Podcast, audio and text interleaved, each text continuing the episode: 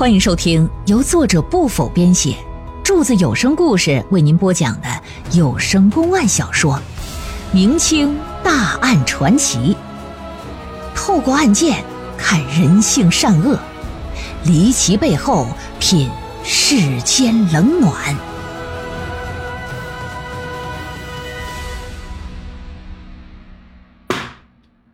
要说这魏老太太呀，是见过蓝小菊的。他心想：这这不是都说他死了吗？这怎么在这儿出现了呢？虽说是满腹狐疑，但当下呀，还是生孩子最要紧。收拾收拾心思，接着帮人接生呗。最终在三人齐心协力之下，孩子总算是落地了，母子平安。鲍同利呀，就把魏老太太单独请到另一个房间去，拿出二十两纹银来。哎呀，这多谢您了啊！这一点点小意思不成敬意。呃，另外，另外啊，您最好是假装刚才什么都没看见，这样对大家都好。不然您可是个聪明人啊，多余的话我可就不说了。话锋一转，是脸色一变。这警告威胁让老太太感觉到很害怕，哪敢说别的？收了钱，赶紧就走了。回到家里是坐立不安呐。虽然弄不清这蓝小菊怎么会在鲍家，可是他知道，如果不让真相大白，搞不好还得出什么冤假错案，到时指不定谁就会成为下一个魏金文呢。想到儿子那冤死的场面，经过一番激烈的思想斗争之后，老太太决定：我上县衙，这事儿啊，我得告诉知县老爷。县衙里的赵长青正搁这琢磨如何办理这案子，老太太来的正巧，得知蓝小菊没死，赵长青是又惊又喜呀，于是乎决定拘捕蓝小菊。不过呀，也没有当即就轻举妄动。他猜想，老太太看到蓝小菊之后，这段时间鲍家呀一定会非常警惕，如果大张旗鼓去抓人。他们要是把人给藏起来，或者是再给害了，那接下来的事儿可就不好办了。所以在接下来的几天呢，他一方面按兵不动，一方面呢又暗中观察着鲍家，防止他们把人悄悄转移。时间一晃，七天之后，确认蓝小菊仍在鲍家，赵长青就以查人口为由，到鲍家搜捕蓝小菊。最终在一处暗室里边找到了，同时呢，衙役也把这鲍同利给缉捕了。另外啊，赵长青还派了另一支人马到大山庄去抓兰桂天儿。由于这案子呀，在当地影响极大，整个县城老百姓是妇孺皆知。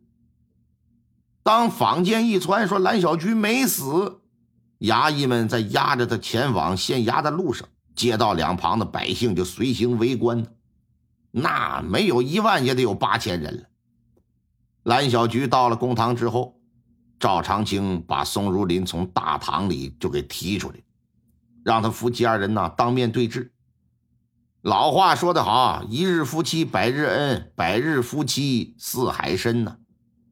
当蓝小菊见到宋如林被打得不成人样、遍体鳞伤的时候，鼻子一酸，眼泪可就下来了。说相公啊，都是我不好，是我害了你，是我呀。故事讲到这儿啊，您可能会非常好奇，说蓝小菊过去这几个月究竟哪儿去了？又为何会出现在鲍家呀？这呀，还得从她未嫁给宋如林之前说起。故事一开始的时候，咱就说了，小菊小的时候啊，和庄上老杜家儿子定过娃娃亲，可到。成婚年龄了，即将要成亲的时候，未婚夫死了，她这才嫁给了宋如林。但事实上呢，未婚夫啊，嗯，死了，蓝小菊和老杜家可没断了联系。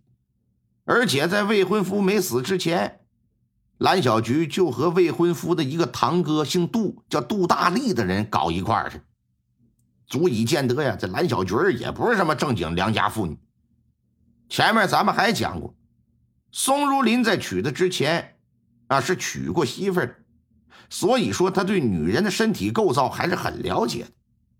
小菊娶过门，俩人同房之后，发现他妈他不是个处，当时心里还挺纳闷心说不是说花花大闺女吗？怎么床单上没落红呢？只是他心里在想，并没有当面去质问。他觉得自己都娶过一房媳妇了，再娶一个是不是处女有那么重要？只要好好和我过日子就得了呗。在那个年代来讲啊，宋如林能有这样的想法，可以说已经是很开放、很包容了。这已经是一件很不容易的事儿了。在之后的生活之中，两口子也是鱼水和谐，过得很好。宋如林呢，也就更加不在意你的过去过往。成亲将近三年之后，一次小菊回大山庄看望他哥哥桂田把丫鬟啊竹叶也带回来，为的是什么呢？为的是方便照顾自己。在娘家哥的家里边呢，小菊和竹叶呀住的是厢房，俩人一个住东屋，一个住西屋，中间是个堂屋。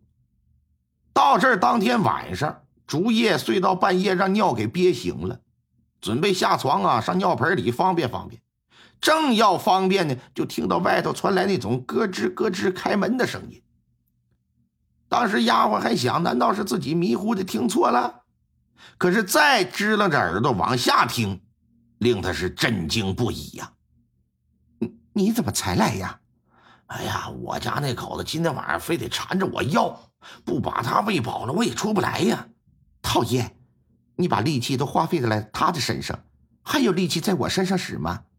放心吧，我的小 baby，一想到你呀，我这已经血脉喷张了。我这会儿你摸摸，跟烧红的烙铁似的。我的个天！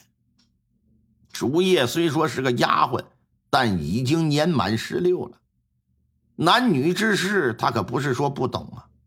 听得出来，对话一男一女，那女的不是别人，不是郑家主子蓝小菊吗？万万没想到，平日里看着端庄贤淑的主子，竟然会背着老爷偷男人。另外，他也听得出来呀，小菊和那男人呢，明显不是第一回了。再想到过去每个月至少都得回娘家待上几天，啊，他就明白了，原来你回来看哥哥嫂子是假的。约会野男人才是真的，那那么说竹叶的推断正确吗？哎，你别说，还真是那么回事蓝小菊和这杜大力始终就没有断，他每次回娘家的主要目的啊，就是为了约会，说白了就约炮。那么说杜大力就真的那么有魅力吗？如果按长相来说啊，按家庭学识方面来讲，杜大力和宋如林呢？那没得比，照人家全都差得太远。蓝小菊之所以乐意和他一直保持着不正当的关系，主要是这小子有特长，哪方面特长呢？那你就个人想去吧。就像我说咱们这部书的作者啊，不否似的，软了能做裤腰带，硬了上面钻车轮，要是红烧一道菜，剁吧剁吧装一盆。小菊喜。啊，夜夜琴，夜夜床上装深沉，半夜雨，半夜云，半夜喊叫更瘆人。有了快感，他就喊惊天动地，气鬼神，真是人如其名啊！这杜大力呀，一膀子力气，在大山庄也素有一夜七次郎的称号。加上他这个人呢，有特长，又极其好色，蓝小菊又是欲壑难平，啊，这宋如林病病殃殃的，根本整不了他。于是俩人啊，就始终没有断了联系。